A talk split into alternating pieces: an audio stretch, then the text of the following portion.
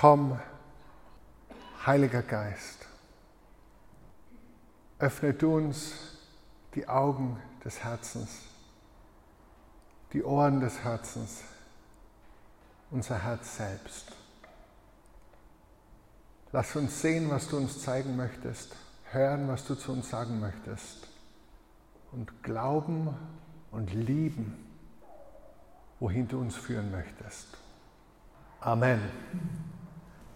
Ein Geheimnis, die Citykirche gehört zur Pfingstbewegung. Habt ihr das gewusst?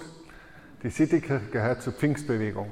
Zwar vielleicht nicht im engeren Sinne der Pfingstbewegung, die die modernen Kirchenhistoriker äh, so äh, ansetzen mit Beginn am 1.1. Äh, nicht 2000, sondern 1900 in Topeka, Kansas, in der Bethel Bible School äh, und auch nicht äh, in der Pfingstbewegung, die einen Ausgang nahm in der Erweckung in der Azusa Street in Los Angeles 1905 bis 1912, sondern zur Pfingstbewegung, die begonnen hat 50 Tage Pentekost, 50 Tage nachdem Jesus von Nazareth gekreuzigt worden war und am dritten Tag auferstanden war. Und zehn Tage nachdem Jesus in den Himmel aufgefahren war.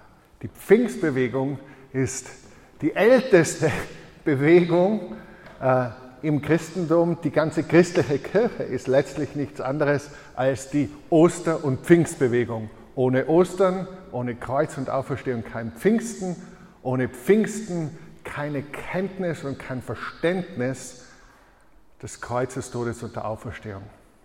Ohne das Wirken des Heiligen Geistes kein Verständnis und keine Erkenntnis des Todes und der Auferstehung des Herrn Jesus.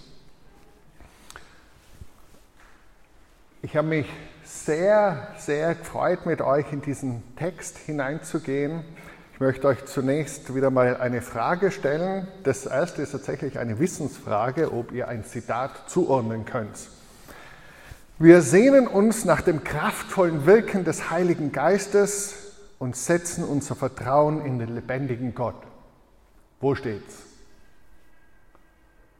Wir sehnen uns nach dem kraftvollen Wirken des Heiligen Geistes und setzen unser Vertrauen in den lebendigen Gott. Anyone? Yay! Anna hat unser Vision Statement gelesen. Ja. Ihr wisst, Papier ist geduldig, Webseiten sind noch geduldiger. Einer der fünf Werte, die wir, alle, die beim Kernteam dabei waren, haben irgendwie diese Werte auch gemeinsam erarbeitet und formuliert. Äh, aber so schnell vergisst man das wieder. Der zweitgenannte Wert auf unserer Webseite ist Gebet und Gottvertrauen, heißt der Wert. Gebet und Gottvertrauen und expliziert haben wir in diesem kurzen Satz wir sehnen uns nach dem kraftvollen Wirken des Heiligen Geistes und setzen unser Vertrauen in den lebendigen Gott. Stimmt das für dich? Sehnst du dich nach dem kraftvollen Wirken des Heiligen Geistes? In deinem Leben, in deinem Arbeitsplatz, in deinen Beziehungen, in deiner Familie, in deiner Kirche.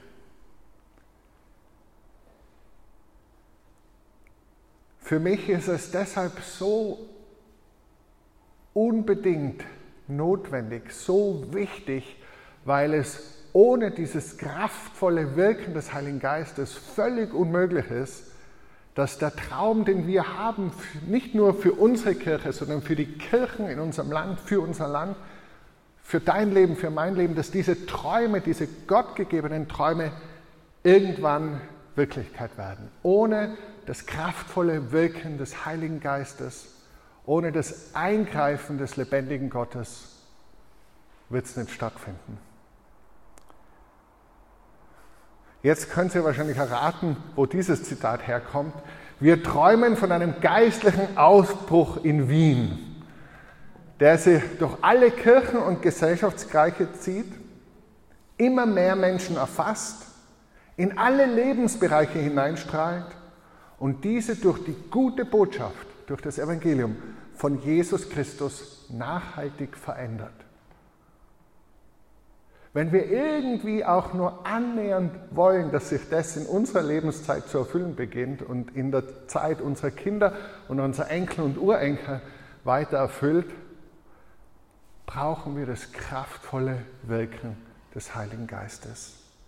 Geistlicher Aufbruch durch alle Kirchen, egal welche Denomination, egal, Hauptsache Jesus steht im Mittelpunkt und Jesus und das Evangelium wird verkündigt alle Gesellschaftskreise, mehr oder weniger wohlhabend, mehr oder weniger gebildet, seit x Generationen in Wien oder in Österreich oder gerade erst seit einem Tag.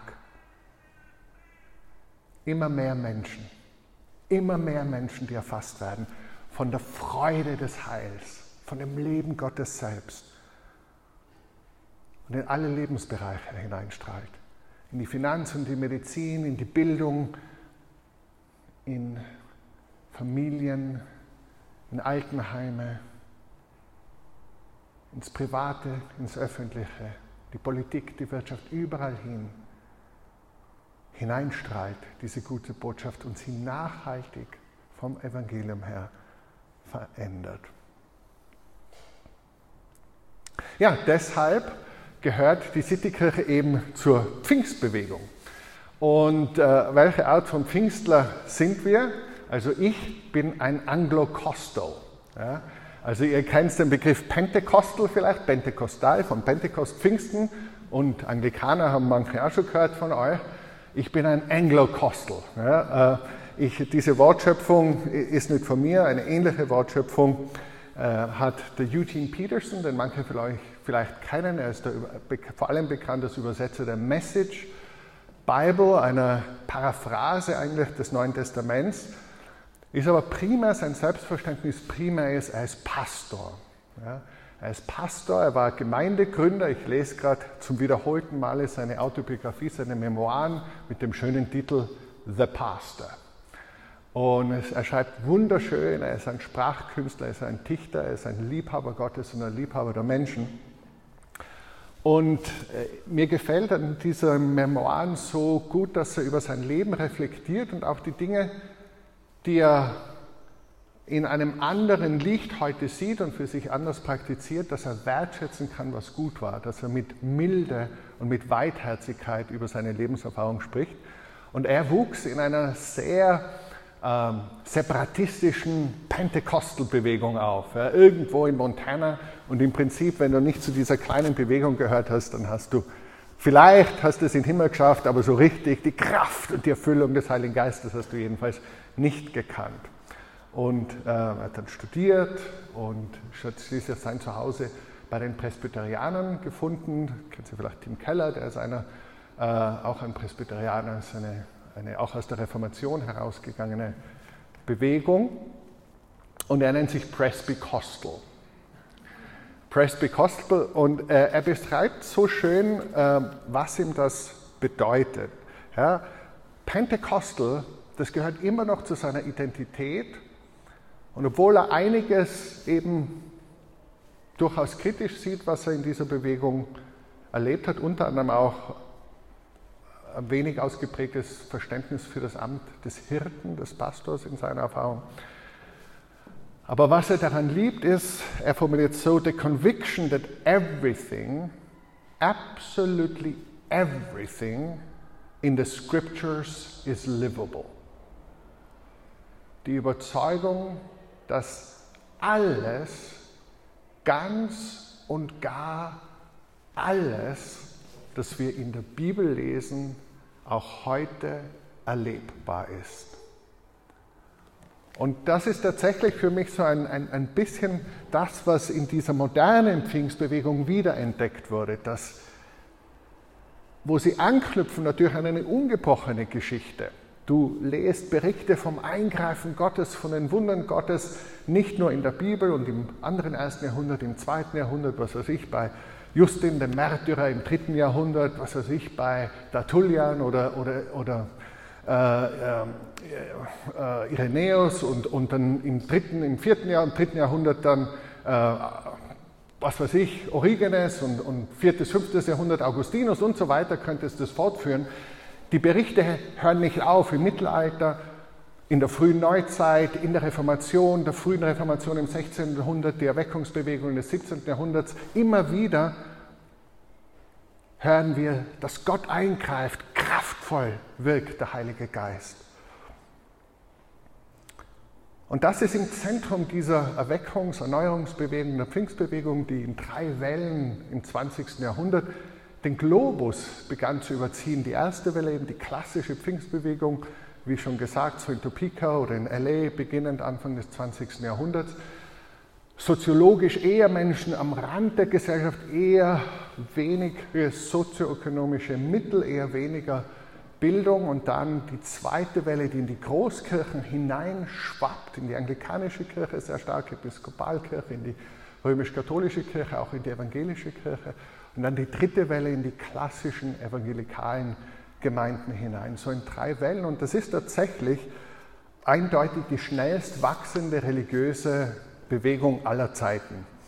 Ähm, es gibt eine relativ rezente Studie aus dem Jahr, Studie aus dem Jahr 2020, die sagt, zu dieser Bewegung gehören im Jahr 2020 644 Millionen Menschen. 644 Millionen Menschen. Und hat angefangen mit ein paar hundert quasi Anfang des 20. Jahrhunderts. Und das sind 26 Prozent aller Christen gehören mittlerweile zu dieser Bewegung. Ähm, die Voraussage ist, dass im Jahr 2050 eine Milliarde Menschen von dieser Erneuerungsbewegung erfasst sein werden, ungefähr 30 Prozent, fast ein Drittel aller Christen. Natürlich muss man dann gleich dazu sagen, das ist eine extrem vielfältige und diverse Bewegung, wo einiges durchaus auch mir mehr oder sogar, also mehr oder weniger oder auch sehr stark Bauchschmerzen macht. Es ist sehr, sehr vielfältig. Ähm, ungefähr 30 Prozent äh, laut dieser Studie sind in klassischen protestantischen Denominationen. Ungefähr 30 Prozent dieser Bewegung gehören mehr oder weniger zentral zur römisch-katholischen Kirche. Fast 40 Prozent sind unabhängige Kirchen, die in sich wieder extrem divers sind. Und ein Prozent gehört zur weltweiten Orthodoxie. Wie gesagt, es ist extrem vielfältig, deswegen muss man das ein bisschen auch für sich selbst prüfen, wo man da steht, was man davon hält. Ich habe da eine jetzt schon jahrzehntelange Geschichte auch damit und da möchte ich euch noch ein bisschen hineinnehmen. Und wie gesagt, ich sage heute, ich bin Anglo-Costal. Ich bin insofern ein Liebhaber des Heiligen Geistes. Ich sehne mich danach, dass es genauso wie der Eugene Peterson das sagt, dass alles, aber auch alles, was wir in der Bibel lesen, inklusive Antworten auf Gebet, dass Menschen frei werden, dass Menschen heil werden, dass Menschen Leben sich verändern, dass Gott Wunder tut, dass Gott versorgt auf eine Art und Weise, die unser eigenes Vermögen weit übersteigt. Danach sehne ich mich. Mit weniger bin ich nicht zufrieden. Ich möchte den lebendigen Gott und seine Kraft tatsächlich erleben.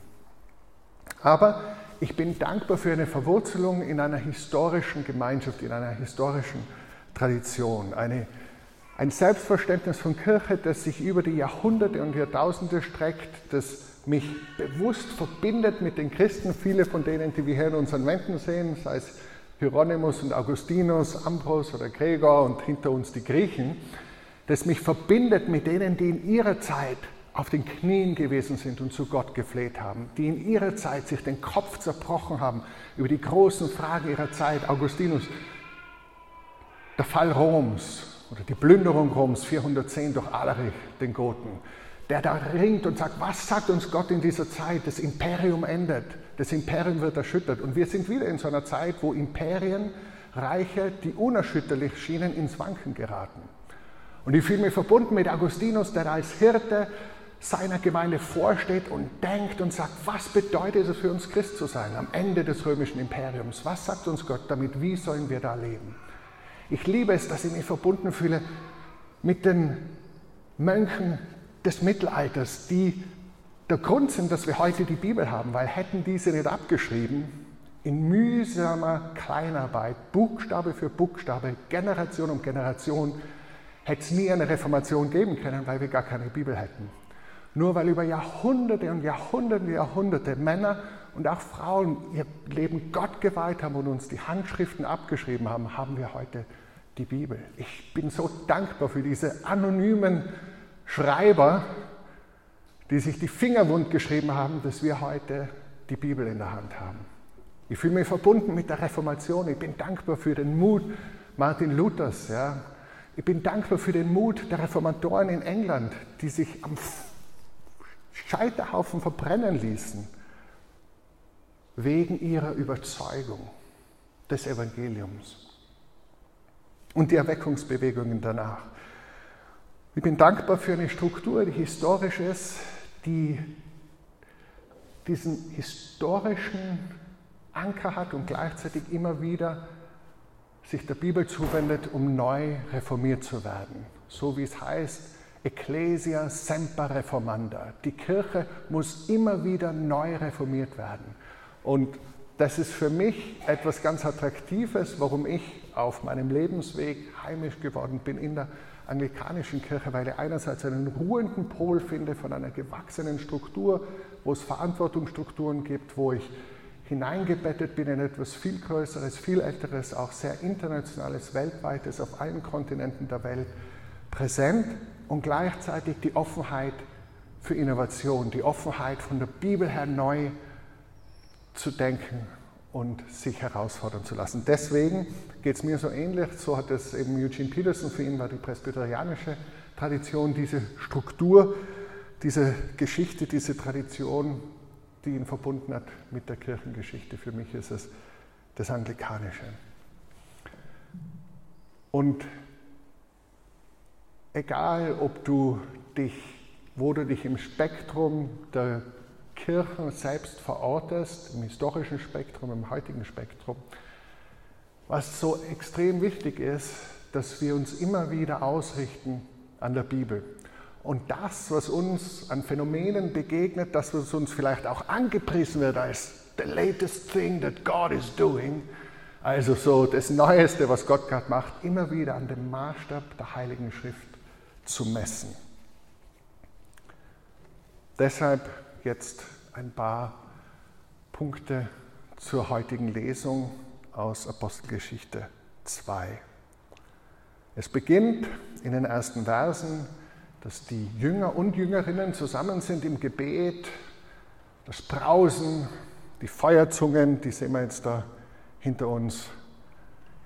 Jeder kriegt eine einzelne Feuerzunge, auf jedem Haupt eine Feuerzunge, die wird größer, es lodert heller, es lodert immer heller und heller und noch heller.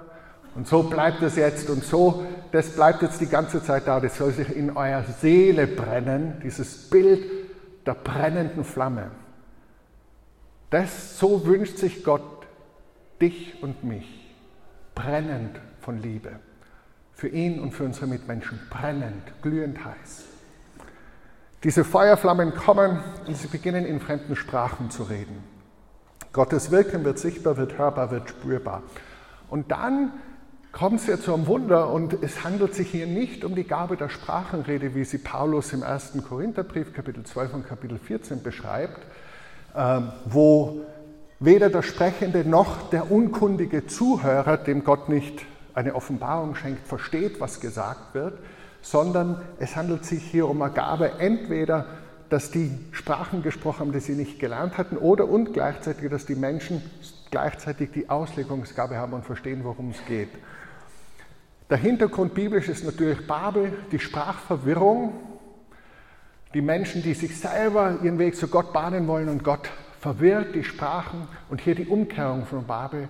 Durch Jesus und durch die Ausgießung des Geistes wird aus vielen eins, e pluribus unum aus vielen eins, aus der Vielfalt der Völker, aus der Vielfalt der Sprachen, aus der Vielfalt der Ethnien wird in Jesus eins.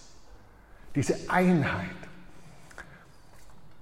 Und was hören Sie ihn reden? Immer im Zentrum die Großtaten Gottes. Die Großtaten Gottes. Erstes Zeichen Da kann man gleich ein paar Merkmale für das Wirken des Heiligen Geistes sehen. Der Heilige Geist eint. Er bringt Menschen aus unterschiedlichen Kulturen, unterschiedlichen Sprachen, unterschiedlichen Hintergründen zusammen. Für immer so ein Zeichen für das Wirken Gottes. Manche meiner liebsten Erinnerungen, geschätztesten Erinnerungen äh, in meiner, meinem Leben mit Jesus haben zu tun mit Geschwistern aus ganz anderen Kulturen. Ich denke an ein Treffen von Gemeindegründern in New York, wo wir äh, Anglikaner waren und äh, Lutheraner und äh, Pentecostals und Charismatics und Baptists und Presbyterians und African American und Latinos und Asian Americans und White Europeans. Und wir waren so eins. Ja, und alles war uns geschenkt von den Gastgebern, Presbyterianern, die Gemeinde von Tim Keller die gesagt hat, wir investieren, dass ihr Gemeinden könnt, die werden ganz anders ausschauen wie unsere Gemeinden. Die werden ganz einen anderen Stil haben und ganz einen anderen Feel haben. Aber wir wissen, New York ist so bunt und so vielfältig, dass wir ganz viele Gemeinden brauchen.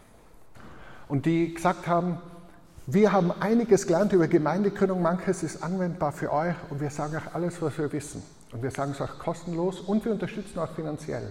Zu der Zeit schon hatte diese Gemeinde, ziemlich eine große Gemeinde, 100 Gemeindegründungen in New York finanziell unterstützt und nur sechs davon waren in ihrer eigenen Denomination. Nur sechs waren Presbyterian. 94 waren in anderen Kirchen. Wow, das ist Pfingsten, das ist Reich Gottes denken, das ist Großdenken. Deswegen steht in unserer Vision, wir träumen von einem Aufbruch, der sich durch alle Kirchen zieht. Ich träume davon, dass das Feuer des Heiligen Geistes brennt in den katholischen, in den evangelischen Kirchen, den methodistischen, den Pfingstgemeinden, den baptistischen Gemeinden, den freien evangelikalen Gemeinden, den allen Gemeinden, ja, wo Jesus im Mittelpunkt steht.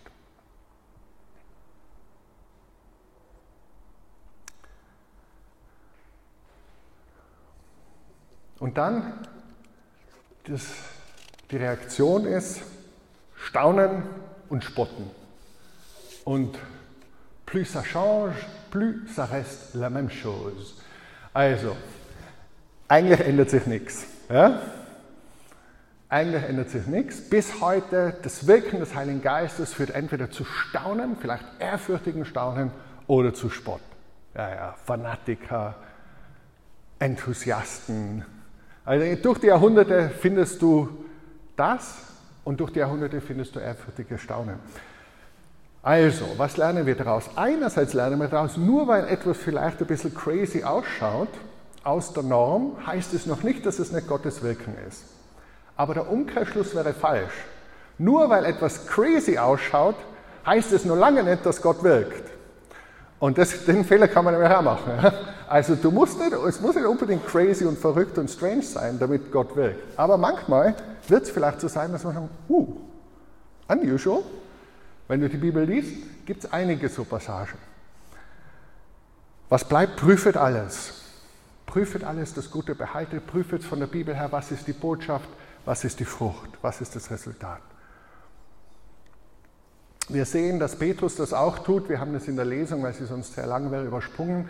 Petrus verknüpft seine Bibel, seine Predigt mit Auslegung der Bibel, die er und die Zuhörer gemeinsam hatten, das unser Altes Testament, die hebräische Bibel. Er sagt, das ist, was von Joel gesprochen hat. Das ist es, was David prophezeit hat. Woher weiß er das? Jesus hat gerade 40 Tage den Jüngern ausgelegt, wie die ganze Schrift von ihm zeugt. Er hat vom Meister gelernt und sagt, ah, Psalm 110, habe ich gerade gelernt. Das ist das, was Jesus gesagt hat. Er, er aufgefahren. Also immer wieder der Rückbezug zur Bibel. Und dann, ganz entscheidend, im Zentrum steht Jesus. Nicht Petrus, nicht Johannes, nicht die Apostel. Im Zentrum steht Jesus von Nazareth. Und kürzlich hat man ein Pastor erzählt, der mit einem anderen Pastor gesprochen hat, der, der gesagt hat, hey, die Leute in meiner Gemeinde sind so begeistert von unserer Gemeinde und von unserem Movement, dass ich mir echt Sorgen mache, dass die mehr begeistert sind von unserem Movement als von Jesus. Finde ich super, dass ihm das auffällt, ja, als Pastor. Und deswegen ich bin immer gespalten, wenn ich über unseren Weg und unseren Hof als Citykirche rede, weil ich das mir ein Gräuel wäre. Wenn irgendjemand von uns so begeistert von der Citykirche ist und unserem Auftrag, dass es irgendwie auch nur in die Nähe dessen kommt, wie begeistert wir sind von Jesus von Nazareth. Wir sind Jesus People. Wir sind begeistert von Jesus. Und Jesus hat Gefäße, Jesus gebraucht Gemeinden, Jesus gebraucht Kirchen. Wir haben einen, ein geistliches Zuhause, das ist gut und ist wichtig. Und es ist wichtig, dass wir unsere Familie lieben und begeistert sind auch von unserer Familie. Das ist gut und schön und heilig. Aber es darf nie zum Götzen werden. Es geht um Jesus, den Nazaräer. Gott selbst hat euch gezeigt, wer er war. Durch Zeichen, durch Wunder. Es geht um Jesus. Und dann, Jesus ohne Kreuz gibt es nicht. Es war Gottes Plan, Gottes Absicht, dass er euch ausgeliefert wird. Und ihr habt ihn kreuzigen lassen durch die Heiden, durch die, die Gottes Gesetz nicht kennen, durch die Römer. Also diese Konfrontation mit dem, was geschehen ist, nicht das unter den Teppich kehren und let's not talk about it any longer, sondern hey, da war was. Aber Gott hat ihn auferweckt, aus der Gewalt des Todes befreit.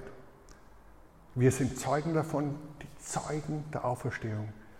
Jesus ist emporgehoben, er hat den Heiligen Geist vom Vater erhalten, er hat ihn ausgegossen. Und dann die Zusammenfassung im letzten Satz. Daran soll ganz Israel mit unerschütterlicher Gewissheit erkennen, diesen Jesus, den ihr gekreuzigt habt, hat Gott zum Herrn und zum Christus gemacht. Und diese Verquickung, diesen Jesus, den ihr gekreuzigt habt, hat Gott zum Herrn und zum Christus gemacht, ist schon eher confrontational.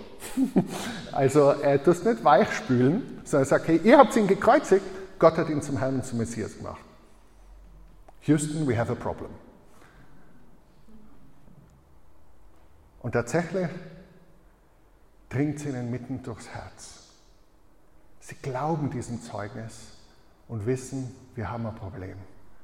Jesus mit Kraft und Macht als Messias bestätigt, wir haben ihn kreuzig lassen, jetzt ist er zur Rechten Gottes. Und sie tun das einzige Vernünftige und sagen, was sollen wir tun? Was sollen wir tun? Und dann merkst du das Zentrum der Pfingstbewegung, der historischen 2000 Jahre alten Pfingstbewegung. Drei Punkte. Ändert euer Leben, kann man auch übersetzen, kehrt um, denkt um, metanoiete, metanoia, die Umkehr, das, die Buße, das Umdenken. Lasst euch taufen auf den Namen von Jesus Christus zur Vergebung eurer Sünden. Drittens, dann werdet ihr den Heiligen Geist erhalten. Umkehr. Jeder christliche Weg, jeder Weg mit Jesus beginnt mit Umkehr, beginnt mit Hinwendung zu Jesus, beginnt mit Bekehrung. Für manche von uns, wir können ein Datum sagen. Ja? Ich kann es für mich sagen, am 5. Jänner 1992 im Hotel Europa Tirol am Bahnhofsplatz in Innsbruck ich, bin ich öffentlich umgekehrt. Aber viele von uns, gerade die wir den Segen hatten, dass wir in christlichen Elternhäusern aufgewachsen sind, wir können das nicht sagen. Immer die Gnade Gottes war schon so früh in unserem Herzen und so früh in uns, dass wir das nicht an einem Datum, an einem Vorher und Nachher festmachen können. Und wenn ich ehrlich gesagt darüber nachdenke, denke ich mir, hat Gott, irgendwie habe ich vielleicht irgendwie davor schon was mit Gott erlebt, dann muss ich, ja, eigentlich auch vor dem Jänner 92, so im November 91 und davor. Also es gibt immer eigentlich auch schon Vorgeschichte. Entschieden, entscheidend ist nicht, ob wir das Datum benennen können, sondern ob wir heute als bekehrte Menschen leben.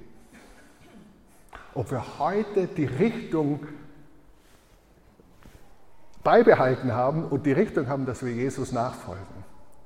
Darum geht es. Bin ich heute auf Spur und folge heute Jesus nach? Geht er mir vorneweg? Wie die Theresa letzte Woche so schön gesagt hat, das biblische Verständnis von der Rettung ist nicht ein, Ticket für den Himmel, das ich mir irgendwann einmal abhole, weil ich die richtigen Worte sage, dann stecke ich es ein, bis es dann bei den Pearly Gates den Petrus gibt, sondern Errettung, Heil bedeutet von innen her erneuert werden, umgestaltet werden, frei werden, heilig werden, erneuert werden ins Bild Gottes. Ändert euer Leben. Gute Frage für dich. Bist du auf Spur? Bist du bekehrt? Lebst du ein bekehrtes Leben? Folgst du Jesus nach?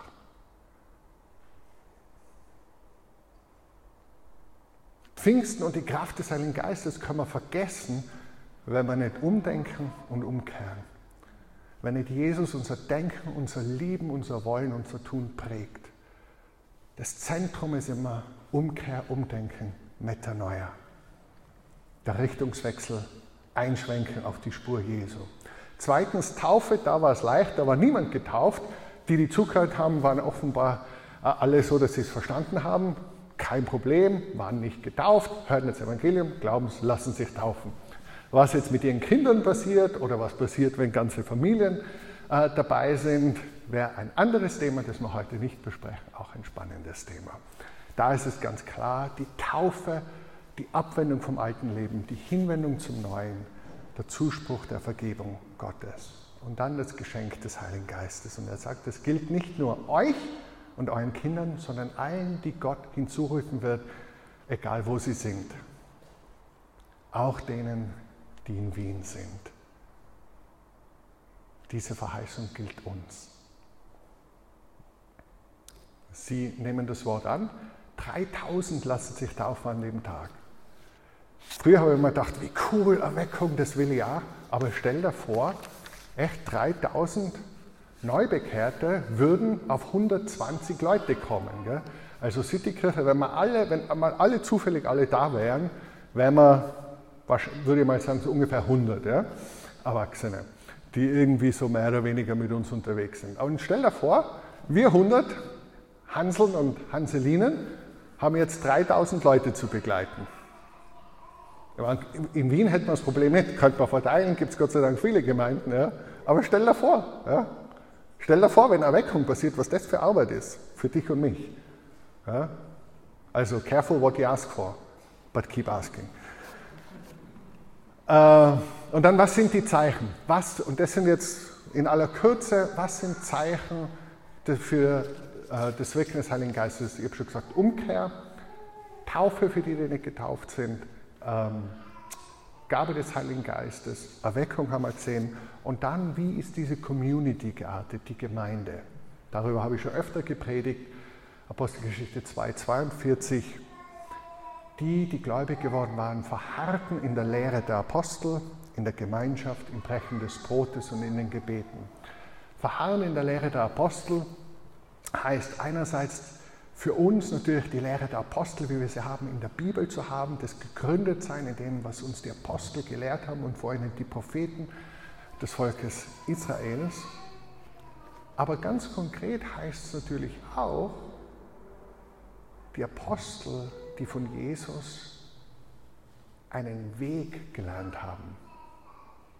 Also das war nicht primär Kopfwissen, sondern das war ein Weg. Die haben vom Meister gelernt als Lehrlinge und sind Gesellen worden und jetzt unterrichten sie uns. Also in der Lehre, Jesus sagt am Schluss von Matthäus, lehrt sie alles zu bewahren, was ich euch geboten habe. Also darum geht es. Praxis. In die Praxis der Nachfolge kommen sie hinein, die Lehre der Apostel. Erstens. Zweitens, die Gemeinschaft. Ein wunderschönes griechisches Wort, koinonia. Das, was wir gemein haben. Tokoinon. Und wenn du das erlebt hast, christliche vom Heiligen Geist erfüllte Gemeinschaft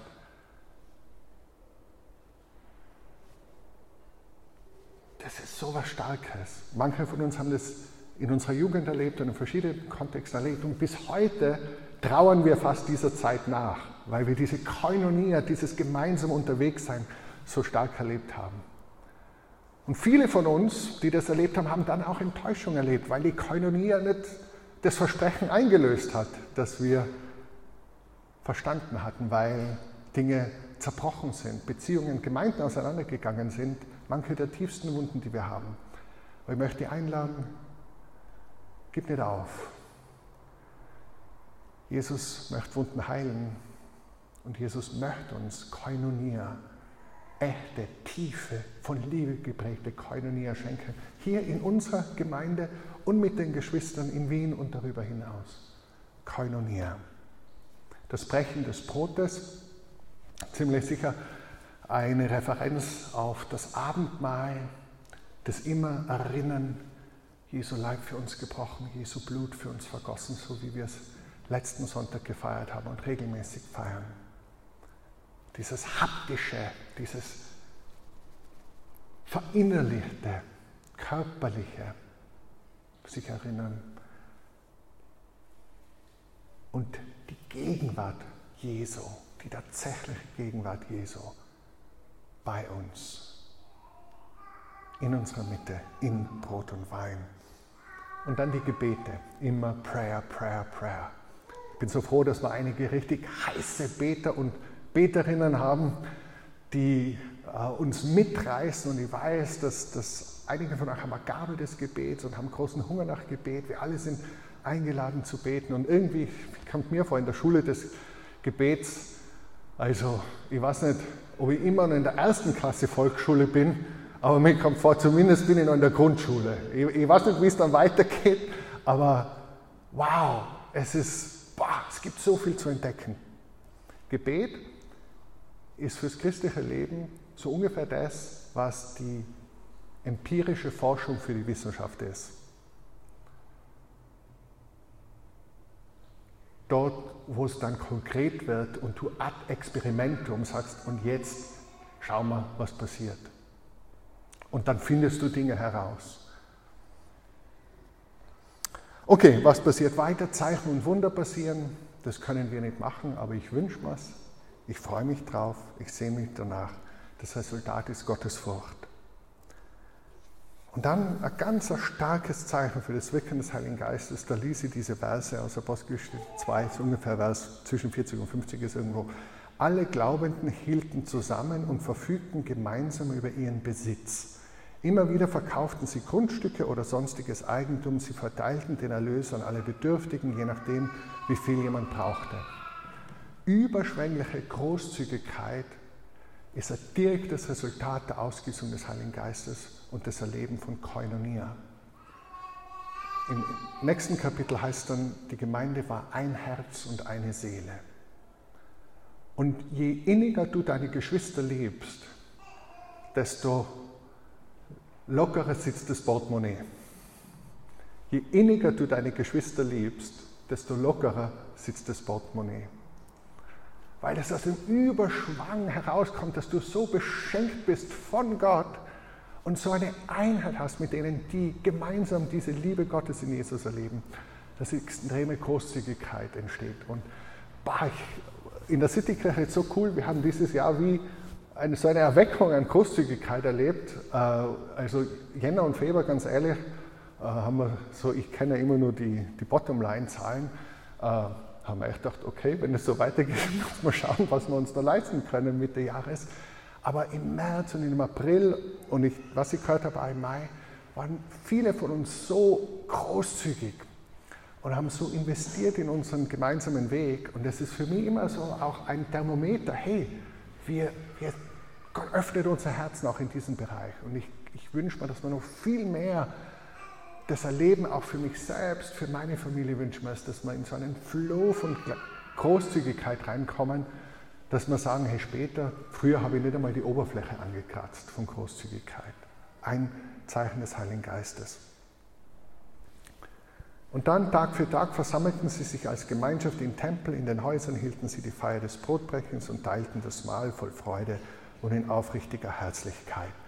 Da siehst du, wie Gemeinschaft ausschaut. Im Tempel große Gruppe zusammen, Lobpreis Gottes, in den Häusern kleinere Gruppen, Hauskreise würden wir heute vielleicht dazu sagen, öffentlich und privat. Man isst miteinander, man bricht das Brot, es gibt Freude, es gibt Herzlichkeit. Ich bin so dankbar für die Hauskreise, die wir schon haben. Ich freue mich auf den Sommer, wo wir ineinander Häusern sein werden und gemeinsam brunchen werden. auch das ein Zeichen des Heiligen Geistes. Heiliger Geist heißt nicht nur Holy Roller sein und dass ich äh, irgendwie in Verzückung im Gottesdienst vorne wälzen, sondern Heiliger Geist heißt dein Herz zu öffnen, bei dir Leute zu haben, gut zu frühstücken, großzügig den besten Sekt rauszuholen nach der Predigt und äh, mit, mit frisch gepressten Orangensaft zu mischen und richtig zu genießen, aus dem Vollen zu schöpfen. Das ist Heiliger Geist konkret in Aktion, Gemeinschaft und Leute einzuladen. Vielleicht Nachbarn einzuladen. Vielleicht irgendjemand, der dir spontan einfällt, du kommst da vorbei. Das ist konkret. Boah! Und dann kleiner Wunder drauf. Halleluja. Ja? Okay. Sie liebten Gott und waren beim ganzen Volk beliebt. Ist nicht ewig so weitergegangen. Sie lobten Gott, Worship, so wichtig, bin so dankbar für Sam und Helen, die uns heute in Worship geführt haben und für alle, die uns immer wieder in den Worship führen. Es ist so ein Dienst, den ihr an uns tut. Heiliger Geist, da wird Gottes Wirken spürbar, erlebbar in der Anbetung Gottes. Damals waren es beim ganzen Volk beliebt, bald kam die Verfolgung, aber es ist auch schön, wir müssen also, es ist, dass wir beim Volk unbeliebt sind, ist nicht unbedingt der Zeichen, dass wir mit dem Heiligen Geist erfüllt sind. Also wäre wieder so ein Schluss. Ja? Also es ist okay, einen guten Ruf zu haben. Sogar für Älteste und Diakone ist es sogar eine Voraussetzung eigentlich, einen guten Ruf zu haben. Ja? Letzter Satz des Kapitel 2. Der Herr ließ täglich weitere Menschen zur Gemeinde hinzukommen, die gerettet werden sollten. Da schließt sich der Kreis zur Vision. Der Aufbruch, der ständig mehr Menschen erfasst. Der Herr ließ täglich weitere Menschen zur Gemeinde hinzukommen, die gerettet werden sollten. Ich bin so bewegt. Ich war gestern jemanden besuchen und im, im im Lift war ein junger Mann mit einem Hund und haben ein bisschen geredet über einen Hund, das dann noch recht jung ist und, und aufgeweckt. Und er sagte, ja, ich habe ihn gern. Und habe gesagt, hey, das merkt man. Er sagte, ja, aber er hat mir auch gerne, er hat mir durch den Caps geholfen. Poh. Plötzlich, du redest eine Minute mit jemand und plötzlich ist das Thema, hey, ich habe gerade eine Chemotherapie überlebt. Ja. Und ich denke, boah, ich weiß, wie er heißt und wo er wohnt und habe schon die dort Wohnenden beauftragt, ihn einzuladen. Ja. Ähm, wir haben so viel geschenkt bekommen. Es gibt so viele Menschen, die hungern und dürsten, die einsam sind, die verzweifelt sind, die geistlich tot sind. Und in Jesus ist Leben und Leben in Fülle. Wie kommen wir dorthin? Jesus hat den Jüngern befohlen, nicht Jerusalem zu verlassen, Apostelgeschichte 1,4, sondern auf die Verheißung des Vaters zu warten. Die Jünger sind gehorsam, sie warten und dann heißt es in Apostelgeschichte 1,14, sie alle beteten anhaltend und einmütig miteinander. Männer und Frauen zusammen. Anhaltend und einmütig. Und ich glaube, das ist auch für uns der Weg, anhaltend zu beten und einmütig zu beten. Und dann sagt Jesus, ihr werdet Dynamis, Kraft empfangen und meine Zeugen sein. Anhaltend und einmütig. Ich bin damit am Ende angelangt. Lies dir den Text durch, erinnere dich an das, was die angesprochen hat, aber wir gehen jetzt hinein in eine Zeit, wo du antworten kannst. Wenn du gemerkt hast, vielleicht bin ich gar nicht bekehrt oder nicht mehr bekehrt und ich sollte mich vielleicht hinwenden zu Jesus und einschwenken auf seine Richtung, dann mach das. Sag ihm das. Kehr um, bitte ihn um Vergebung, schwenke ein auf die Richtung Jesu, leg dein Leben in seine Hand. Oder wenn du sagst, hey, eigentlich bin ich trocken und bräuchte diese Erfrischung des Wassers des Heiligen Geistes, dann bitte ihn, dass er dich überschwemmt, dass er diese flüssige Liebe ausgießt. Ich habe das erlebt, mehrfach in meinem Leben. Ströme von Leben, von flüssiger Liebe, die mich durch und durch erneuert und durchdrungen und heil gemacht haben. Lad ihn ein. Komm, Heiliger Geist. Du musst nicht crazy oder strange werden, sondern einfach dich Jesus hingeben. Ja? Er ist vertrauenswürdig.